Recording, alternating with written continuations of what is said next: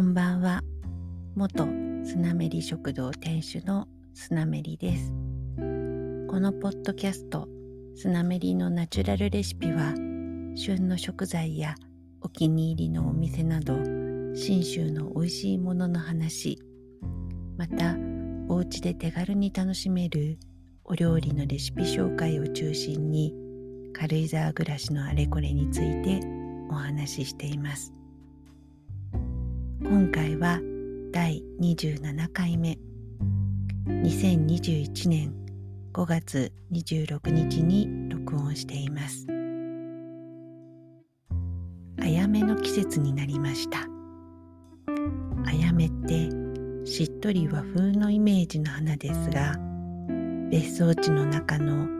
ちょっと開けて日の当たっている場所に群生している様子は颯爽としていて全然和の雰囲気じゃないんです。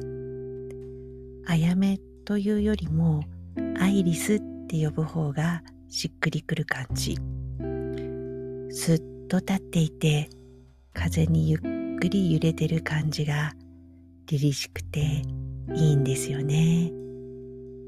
うちの庭も日当たりはすごくいいのでいずれはアイリスの群生エリア作ってみたいなと思っています。先日ご近所さんからご近所さんに教えていただいた花いかだ。木の雰囲気というか特徴がわかると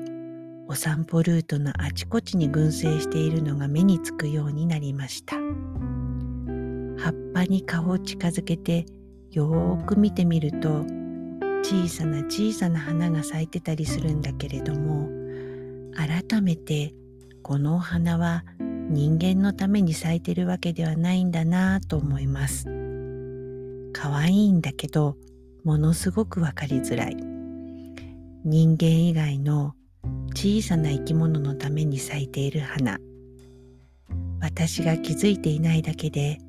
きっとそういう花がたくさんあるんだろうなと思います。人間界のことなんか全く気にしない生き物たちの世界が私たちのすぐ身近で繰り広げられていると思うとなんだか楽しいですよね。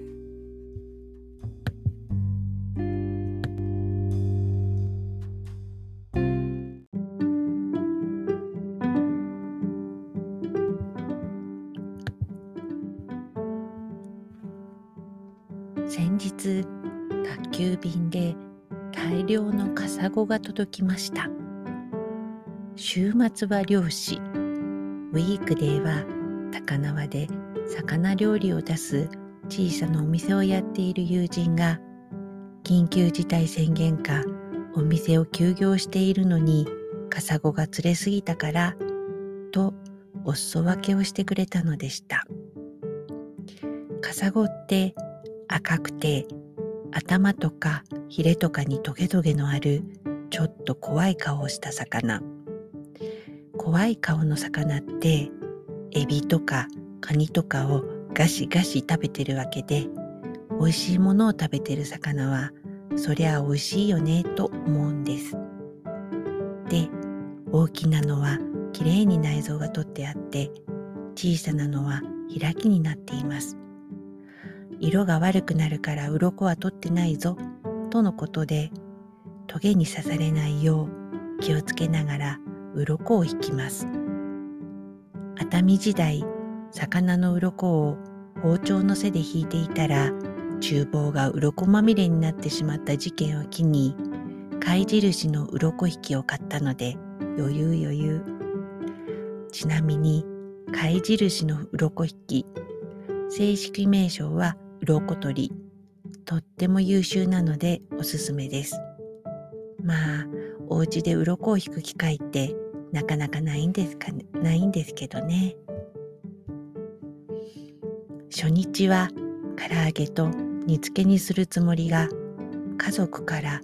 塩焼きが食べたいとのリクエスト。で塩焼きとお味噌汁でいただくことに。オーブンでじっくりこんがり焼いた塩焼きと大根人参と合わせて粗ごと煮込んだお味噌汁は針生姜をたっぷりのせて塩焼きはプリップリ。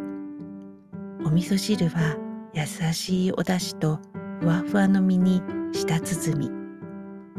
大きめの2匹を塩焼きに。中くらいに2匹をお味噌汁でペロリと平らげま平らげました。翌日はすごく大きい1匹をアクアパッツァにあさりとトマトのだし汁をかけながらオーブンでこんがり焼いてパセリをのたっぷりのせていただ仕上げました。小さいの2匹はじっくり揚げてから頭から尻尾まで丸ごと骨ごとバリバリいただきました。カサゴって頭が大きいのですごく大きいのでも食べられる部分ってそう多くないのが残念。唐揚げだと頭から全部食べられるので小さくても大満足でした。箱いっぱいのカサゴ2日間で7匹をペロリでした。お料理によって全然味わいが違うのも楽しかったな。人間真面目に生きてるといいこともあるものですね。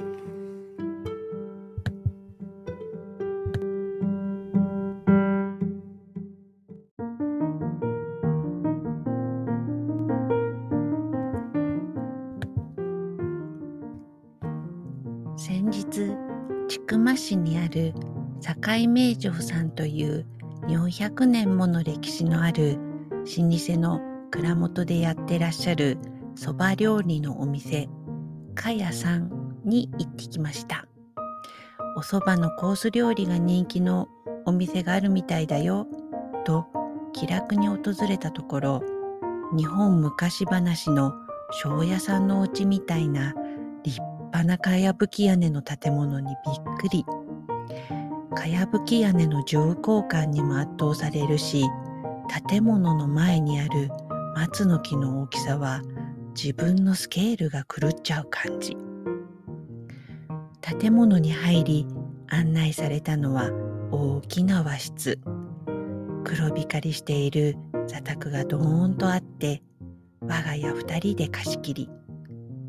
灯籠の立つ新緑のお庭も見えるしお部屋のしつらいも重厚でタイムスリップしたかのよう。でお蕎麦だけでもいただけたのですがこんなに雰囲気がいいんだからとコース料理を注文。もちろん日本酒も楽しむことができます。焼き味噌そば豆腐日本酒または甘酒でスタートしたお料理。盛り付け器も素晴らしく素材を生かした優しい味わいのお料理はいずれも板前さんのお料理という感じでキレがよくとっても美味しくて大満足でした。前菜信州サーモンの作り川魚の焼き魚天ぷらお蕎麦そしてデザートのそばプリンまで隅々まで行き届いたお料理に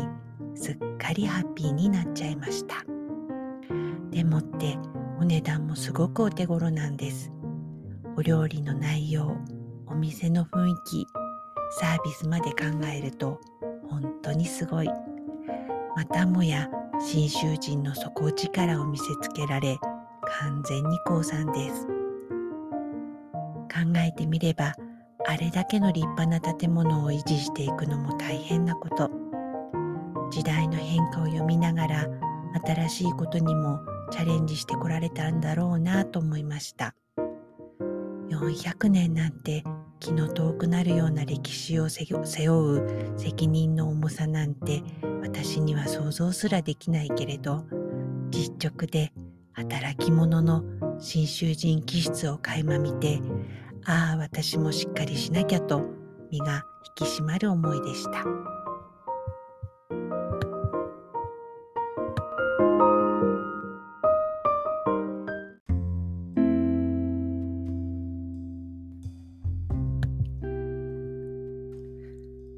さて今日はそろそろこの辺で。このポッドキャスト、スナメリのナチュラルレシピのツイッターアカウントはスナメリポッドキャスト。インスタアカウントはスナメリアンダーバーポッドキャストです。ご意見、ご感想等、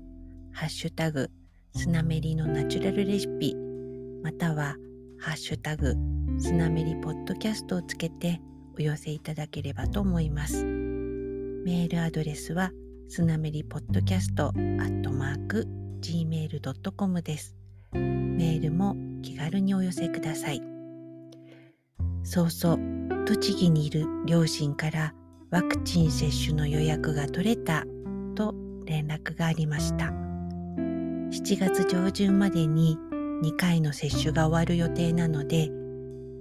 7月末以降は今までよりは少し安心して親に会いに行くことができそうです。まだまだ油断はできませんが、一歩一歩進んでいる感じがとても嬉しいです。本当に現場の皆さんには感謝の気持ちでいっぱいです。本当にありがとうございます。このポッドキャストの方はなかなかスケジュール通りに行きませんが、基本は週1で配信予定です。ではでは、今夜も最後までお付き合いいただき、本当にありがとうございます。明日もニコニコな一日になりますように。おやすみなさい。